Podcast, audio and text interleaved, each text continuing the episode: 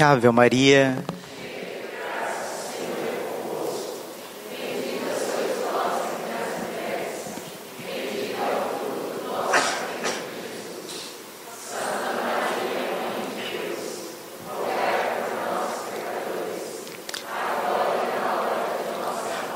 Vinde Espírito Santo, vinde por meio da poderosa intercessão do Imaculado Coração de Maria, vossa amadíssima Espírito.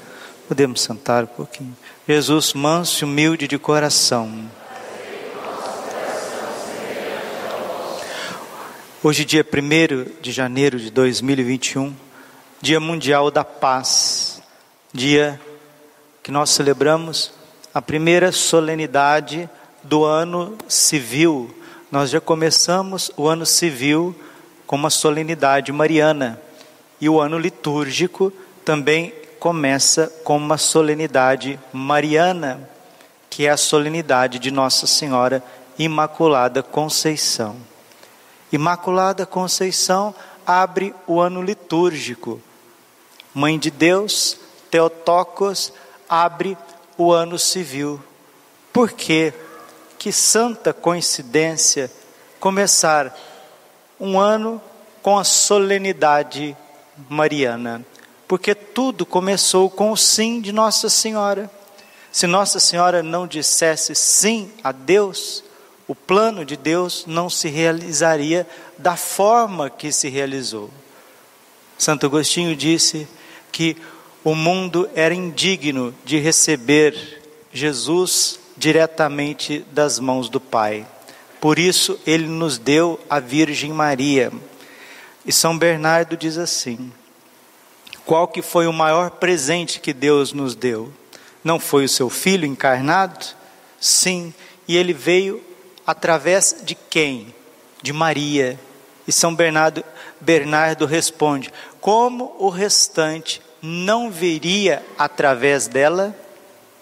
Se o bem maior, que é o Deus encarnado, o Filho, Filho do Pai, segunda pessoa da Santíssima Trindade, gerada no ventre de Nossa Senhora, esse é o maior de todos os bens, como que o restante também não passaria por Nossa Senhora? Por isso que ela é medianeira de todas as graças. João capítulo 1, versículo 16 da sua plenitude, recebemos graças sobre graças. Padre, traduz para nós o que, que são graças. Efésios capítulo 2, versículo 6. É de graça, é pela graça que sois salvos. Romanos 5:20, onde abundou o pecado, superabundou a graça que, que é graça, Padre? São todos os favores divinos. Tito, capítulo 2, versículo 11. Manifestou-se a graça de Deus.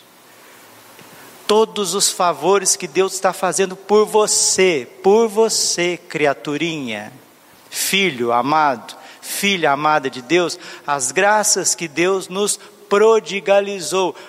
Deus está pensando em você agora. Daqui dez minutos, Deus está pensando em você. Há cinco anos atrás, se você já era nascido, Deus já estava pensando em você. Você que já é de idade, há 40 anos atrás, Deus estava pensando em você.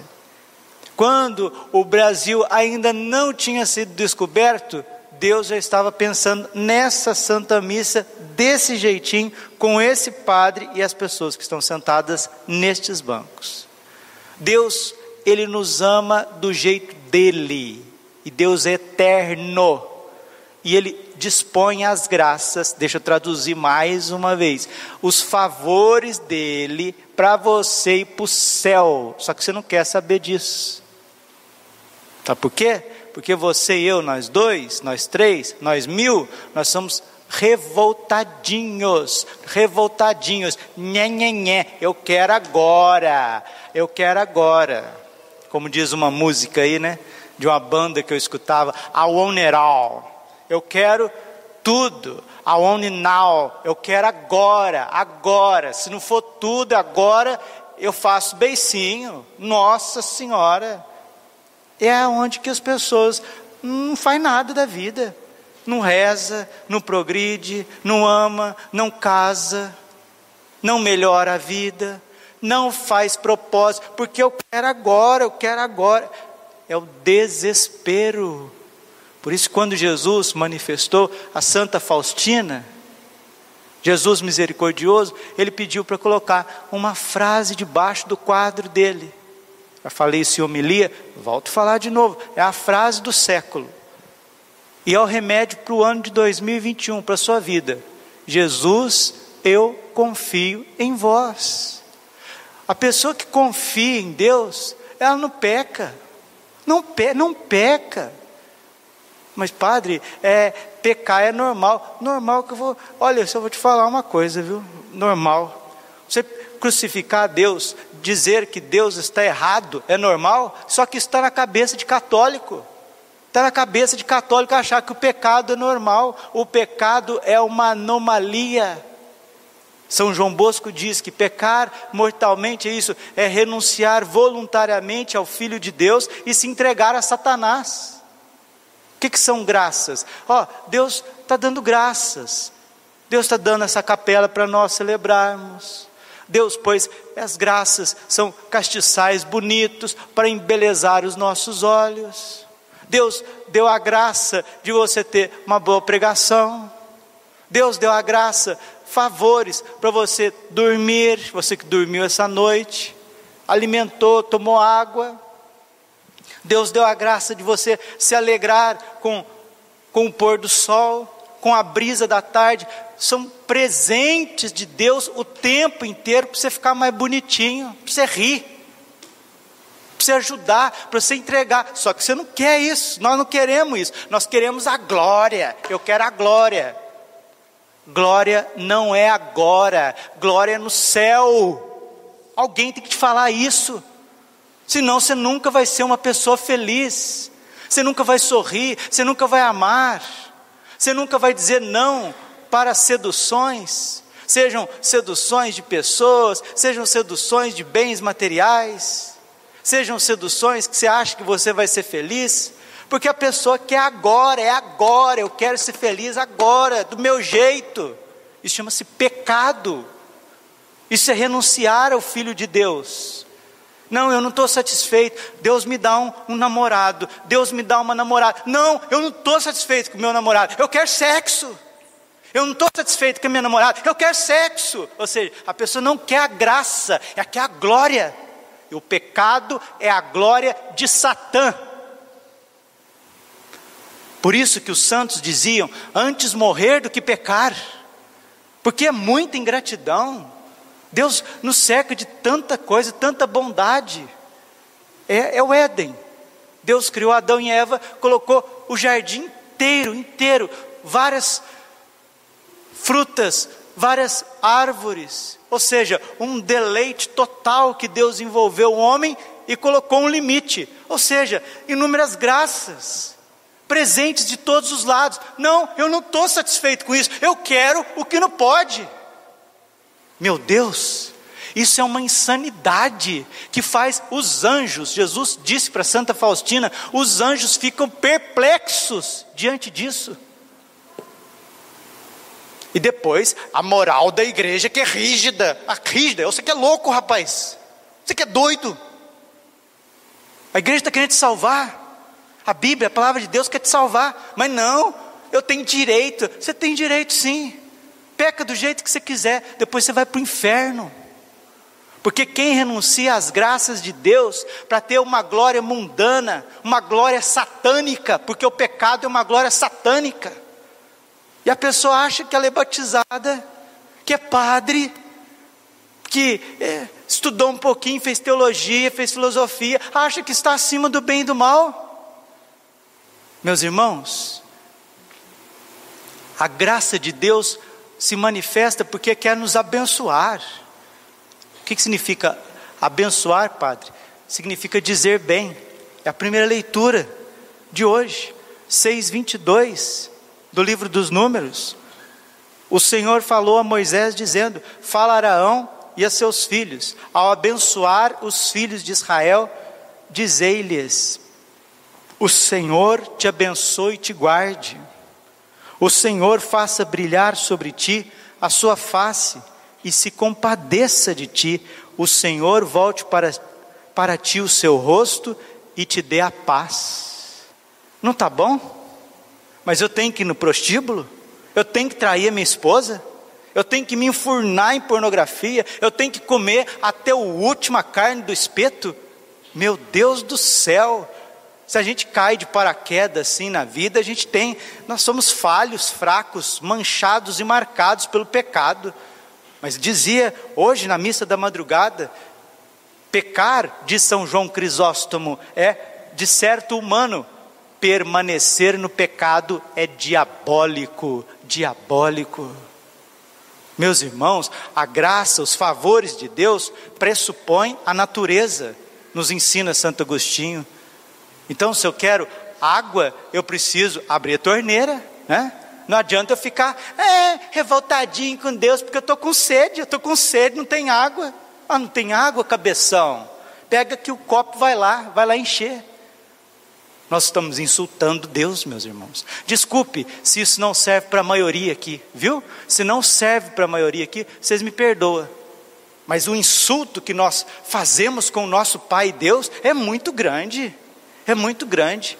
E Nossa Senhora, ela vem pondo a mão na frente, vem segurando o braço da justiça divina. Nas pequenas coisas são assim, agora imagina na esfera que envolve a vida de milhões de pessoas, como essa desgraça, esse vômito do, do demônio que é o aborto, que agora foi passou na Argentina. Olha, eu tenho dó dos argentinos, viu? Eu tenho dó da nação argentina, porque o braço de Deus vai pesar. Eu tenho dó do que vai acontecer daqui para frente. Vocês estão entendendo a lógica? Agora vocês estão entendendo a lógica do insulto a Deus? E depois a gente não entende por que, que o mundo está do jeito que está, por que, que a insegurança está invadindo tudo, a gente não consegue sair com uma criança na porta de casa para andar de bicicleta. É o mundo que nós estamos criando. Outra musiquinha também do grupo que eu escutava. Is the world we created? Este é o mundo que nós criamos? É. Pior que é, eles estão perguntando se é o mundo, né? Estão perguntando. Este é o mundo que nós criamos? Is the world we created? Este é o mundo que nós criamos? É, é justamente, é o mundo que o ser humano criou sem Deus. É o que o cardeal Cafarra disse pouco antes de falecer. Ele que cuidou do matrimônio e da família, o Instituto São João Paulo II. É a anticriação, a anticriação demônio inverte tudo. Se é para ser padre, vamos ser padre do jeito que Deus quer, do jeito que o Espírito Santo ensina. Se é para namorar, vamos namorar do jeito certo. Se é para casar, vamos viver o matrimônio do jeito que tem que ser vivido. Se eu sou solteiro, se eu sou solteira, eu vou viver para o Senhor, como diz a primeira carta aos Coríntios, capítulo 7. Se o mundo quer viver de cabeça para baixo, se o mundo quer insultar Deus dia e noite, olha, intercedamos por eles, né, queridos? Eterno Pai, eu vos ofereço o corpo e o sangue, a alma e a divindade de vosso diletíssimo Filho, nosso Senhor Jesus Cristo, em expiação dos nossos pecados e do mundo inteiro. Nós intercedemos pelo mundo. Agora, se nós, que estamos aqui na casa do Pai, estamos revoltados como filho pródigo, não dá. Santa Elizabeth da Trindade, santa, mística de sétima morada, ela diz justamente isso: pecado é revolta. Revolta contra Deus Criador, revolta contra Deus legislador e contra Deus Pai, contra Deus Pai. Isso fica claro na parábola do filho pródigo. Não, não suporto mais o meu pai, não suporto mais tinha tudo, tinha todas as graças. Ele queria a glória, a glória, e o demônio deu a glória para ele. Comer com os porcos, comer com os porcos. Essa é a glória que, que Satã dá para os rebeldes, para os filhos de Deus, os católicos desobedientes. Comer com os porcos, comer com os porcos, depois o fogo do inferno. Só que o Pai, infinitamente misericordioso, sofria, sofria incessantemente a ausência do filho. Nós não conseguimos, queridos, nós não conseguimos conceber a dor do coração de Deus por ver tantos filhos rebeldes.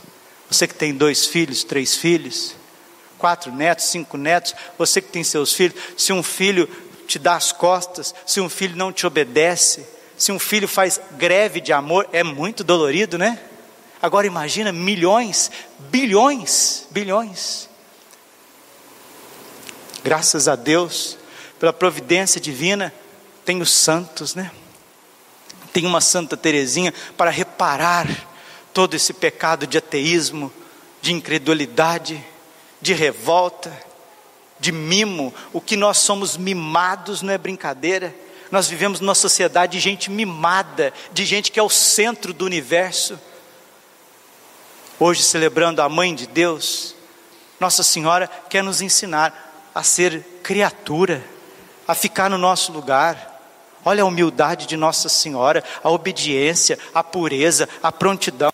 São José, ano santo de São José, mesma coisa.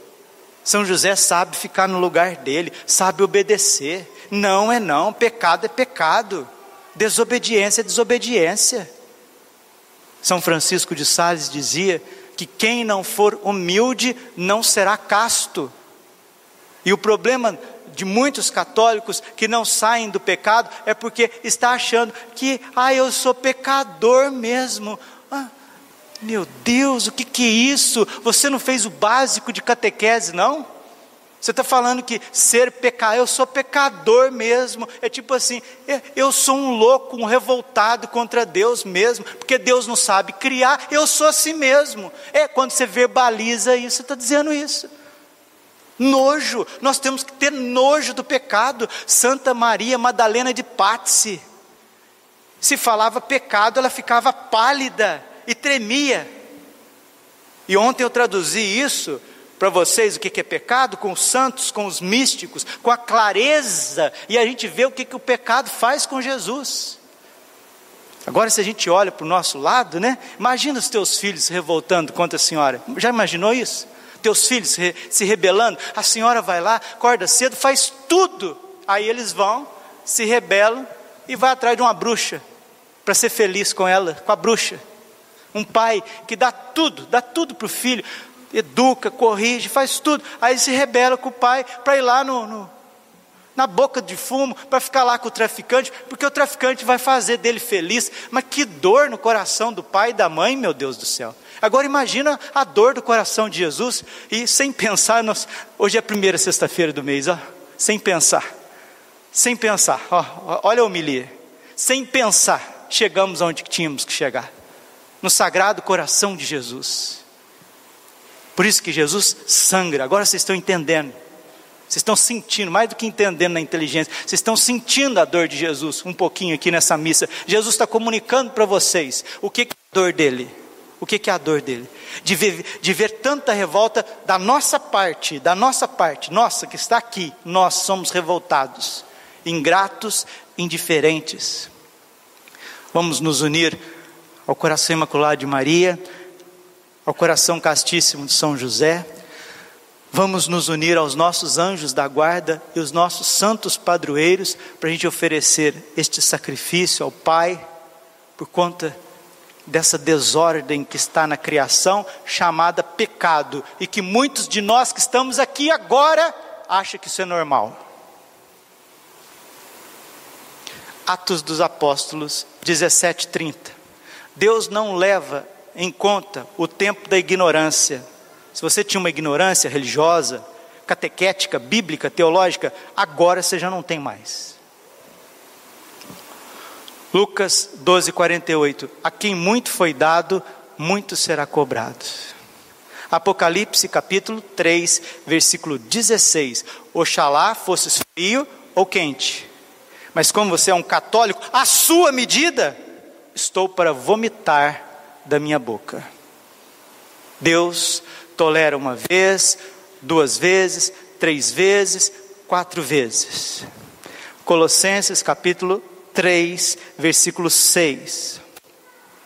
Mortificai os vossos membros terrenos no que concerne a ira e a sensualidade, porque são estes pecados que atrai a ira de Deus sobre os rebeldes. Quem brinca com a sexualidade, quem brinca com a sua liberdade, isso chama-se libertinagem, está atraindo a ira de Deus. Porque essas coisas ferem a criação inteira, mancha a família, mancha o futuro da sociedade, que são as crianças, o bem dos esposos, e principalmente o pecado da soberba, desta, dessa embotação da nossa inteligência, que é não estar satisfeito com tudo que Deus está envolvendo a gente a cada momento, a cada segundo. Nessa vigília, nessa vigília, do dia 31 para o dia 1 no finalzinho, quem participou viu a graça que foi, a bênção que foi.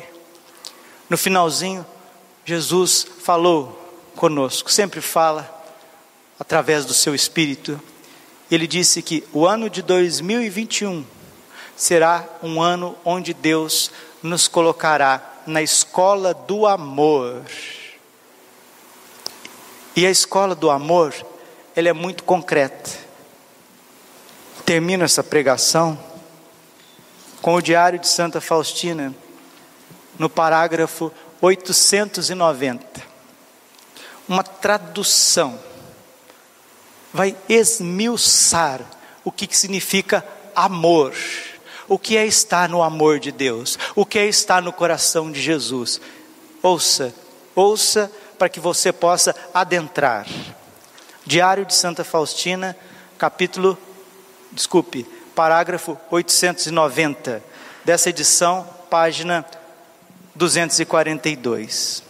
Está escrito assim: O amor é um mistério que transforma tudo o que toca em coisas belas e agradáveis a Deus. O amor é um mistério onde transforma tudo o que toca em coisas belas e agradáveis a Deus.